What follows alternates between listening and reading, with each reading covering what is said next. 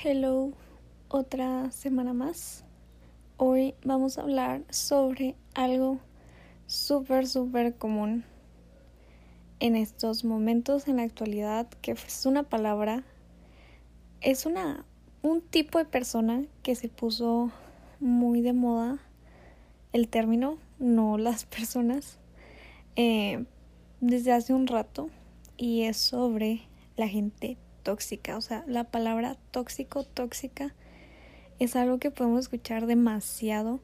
Porque ya la gente hasta lo usa como un juego de que, ay, yo soy bien tóxica. Hasta he visto playeras que son como match con tu novio de que tóxico y tóxica. Entonces, hoy vamos a hablar de eso porque yo no creo que sea un juego y tampoco creo que todas las personas sean tóxicas. Iniciemos con la pregunta de ¿qué es una persona tóxica? Supongo que ya lo deben saber, por lo que ya mencioné antes que es un término muy conocido, pero si no saben, una persona tóxica es una persona que siempre está buscando su propio beneficio y que lastima o daña a las personas cercanas a él o a ella. ¿Y por qué se llama tóxico? No sé de dónde salió el término, la verdad, pero eso es lo que hace algo tóxico. Te puede envenenar, te puede causar la muerte o te puede causar un daño. Así que creo que la palabra tóxico sí es un buen adjetivo calificativo para este tipo de personas. Aunque tal vez no sé si en la psicología hay algún otro término, ya que pueden llegar a ser personas narcisistas por lo mismo de las características que los conforman. ¿Y qué hace una persona tóxica? Una persona tóxica carece de empatía, pues una persona narcisista o egocéntrica. Y no importa tal vez que quiera a los demás, su personalidad o su forma de ser. Es así, simplemente. Y claro que debe haber un trasfondo mm, detrás de eso, como por ejemplo, las personas narcisistas usualmente son personas con baja autoestima que se ven obligados, no obligados, pero creen necesario tener que engrandecer sus cosas o tener que ser de cierta forma para como que no se vean tan afectados por la crítica o por lo que pueden llegar a pensar los demás o simplemente para cubrir sus inseguridades para ser como si no existieran. Y yo creo que básicamente es eso, o sea, son personas con inseguridades, con baja autoestima, o puede que de verdad sean personas que no sean capaces de sentir empatía por los demás.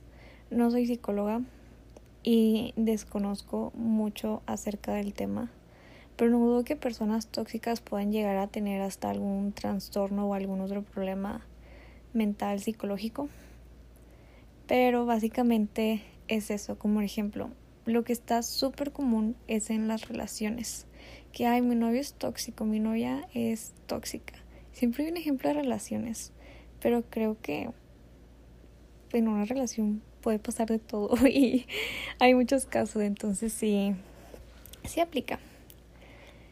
¿Y por qué tu novio o tu novia puede ser tóxica? Puede ser tóxica porque se la pasa checando eh, tu ubicación, quiere saber siempre dónde estás, le tienes que pedir permiso para salir, si no responde los mensajes, si estás en línea, es como porque con quién más estás hablando, se enoja si tienes amigos, si tienes amigas, y aunque no los tengas, siempre va a buscarlo la forma en estar buscando problemas. Igual aunque sales con tu familia, te puede hacer pelear por eso. O simplemente por el hecho de que salgas y no le avises, o porque no le contestes las llamadas, o porque no le dediques tiempo suficiente. Y ahí, obviamente, una persona con la que es así con su pareja, pues ahí está demostrando que tiene muchas inseguridades y que tiene muy poca confianza, porque si de verdad confiara en su pareja, no le estaría pidiendo su ubicación siempre, no necesitaría que le estés avisando a dónde vas a ir o que le estés pasando ubicaciones o que le estés dando pruebas de con quién estás o de que en dónde estás.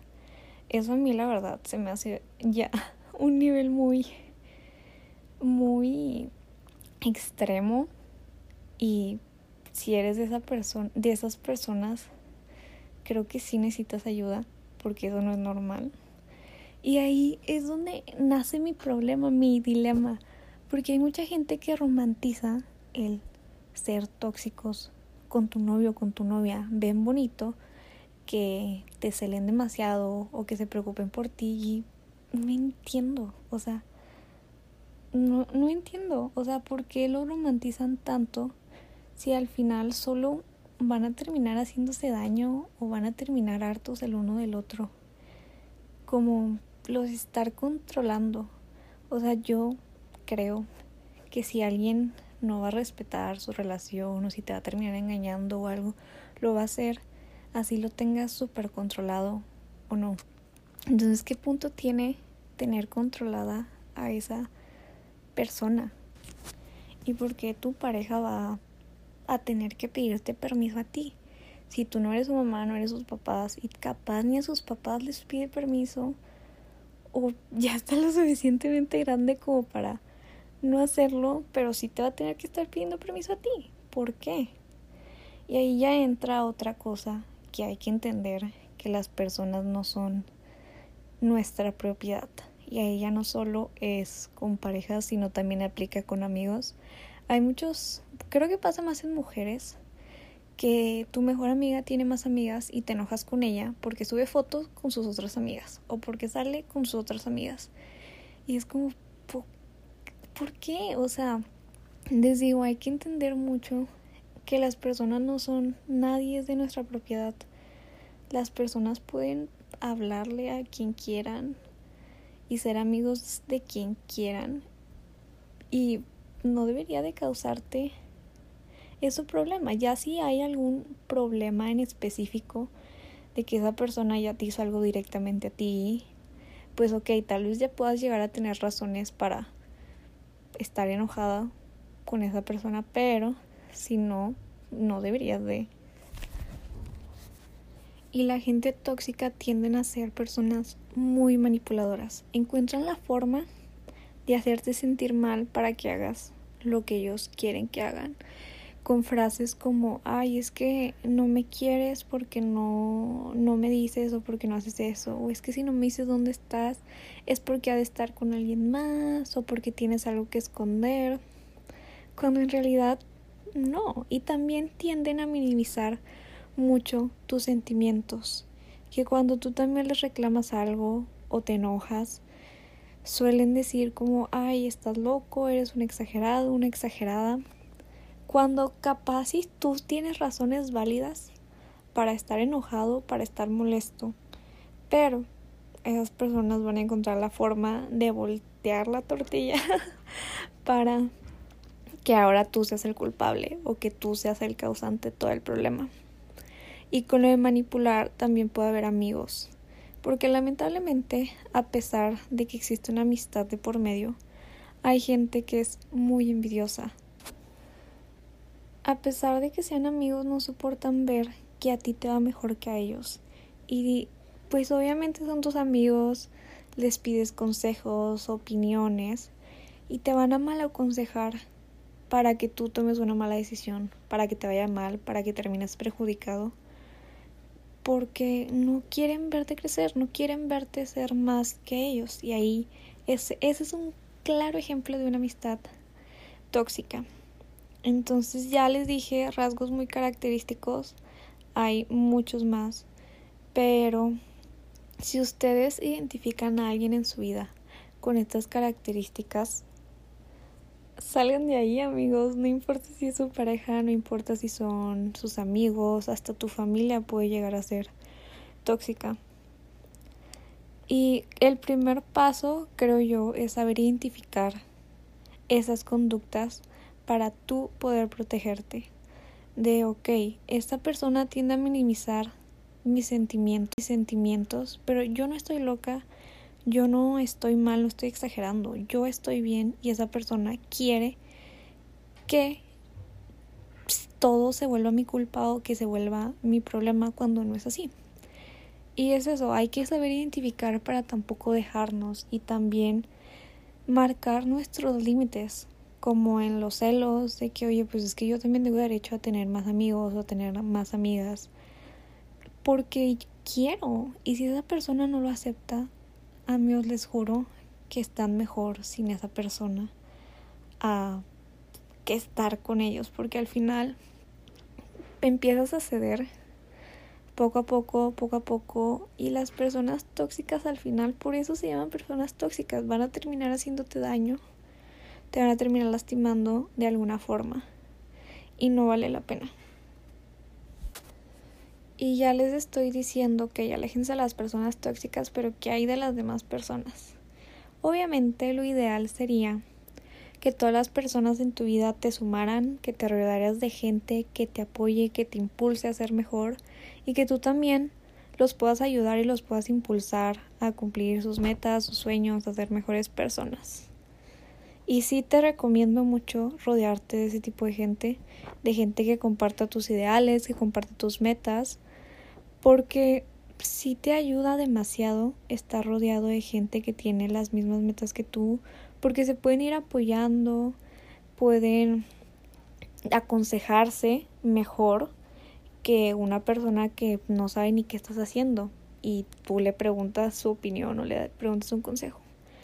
Pero tampoco hay que entrar en una actitud de que no acepto personas tóxicas ni personas que no me aporten nada.